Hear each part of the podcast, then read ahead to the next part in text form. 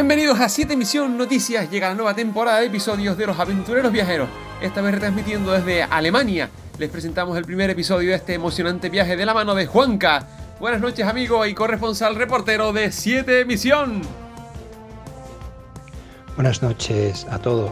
Aquí, desde el umbral de mi habitación, una vez que he recorrido varios sitios interesantes, me dispongo a hacerles un resumen y, por qué no, una recomendación, ya que así te evitas el tiempo que he tardado yo en organizar una ruta ordenada para ver los lugares más interesantes de Berlín. Y tengo que decir que realmente ninguno, ninguno, o bueno, uno, pero dejaré que lo averigüéis al final, o quizá que vengáis y lo averigüéis, solamente uno no cumplió las expectativas.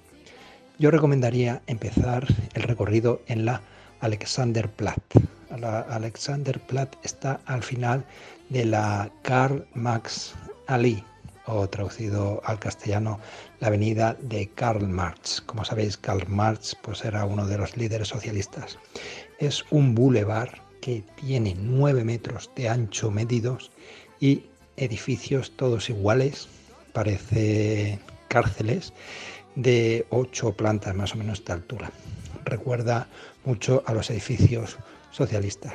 Pues bien, al final de esta avenida se encuentra la Alexanderplatz, que es el centro neurálgico de la ciudad. Como hay mucho que ver, voy a ir un poco más rápido y a resumir. ¿Qué ver en la Alexanderplatz? Ahí se encuentra el monumento más alto de todo Berlín y de toda Alemania, que es la Torre de la Televisión. Y el edificio más alto de Berlín también se encuentra justo pegado a la Torre de la Televisión, que es el Park Inn Hotel de Berlín. Allí también se encuentra un reloj mundial, el cual, al ser circular, señala las horas en todos los países del mundo. Luego nos podemos dirigir siguiendo hacia bajo dirección a la puerta de Brandenburgo, pasamos por la Universidad de Berlín, llamada Alexander von Humboldt, que fue aquel que estuvo en Tenerife y le dio nombre al mirador que tenemos allí en la Orotava. Y justamente enfrente se encuentra la Plaza Bebelplatz, en la cual justo en el centro hay una vitrina, un cristal y debajo hay un montón de estanterías, un cuadrado de estanterías de más de dos metros de altitud, todas vacías. Os preguntaréis qué es lo que había ahí. Pues justamente en ese sitio fue donde ocurrió la quema de libros de los nazis el, año, el día de mayo de 1933. Curiosamente, justo enfrente de esta plaza, ya dije que está la universidad, estudió Karl Marx que fue eh, alguno de los libros que se quemaron escritos por él. Siguiendo en línea recta dirección hacia la puerta de Brandeburgo, pasamos por un montón de embajadas. Todas las embajadas se encuentran justamente en esta calle, entre ellas la desgraciadamente conocida ahora Embajada de Rusia, rodeada por un fuerte cordón policial día y noche.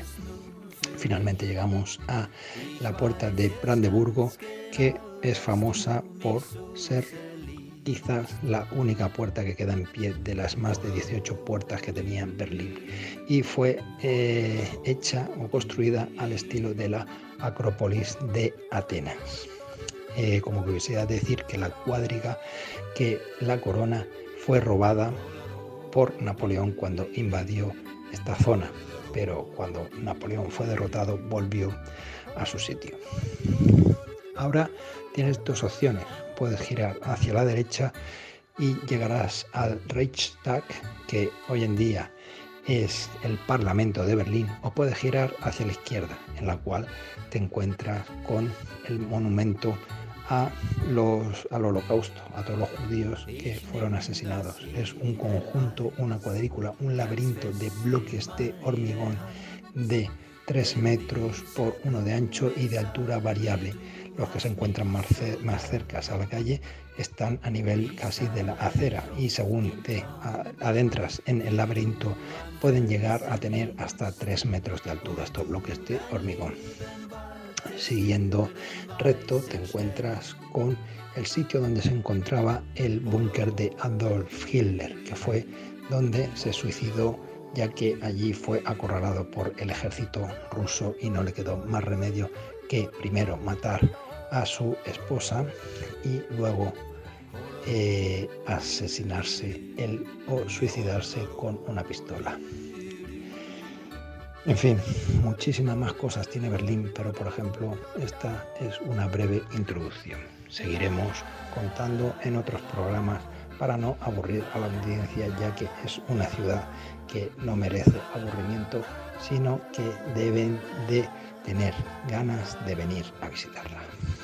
Buenas noches, me voy a descansar.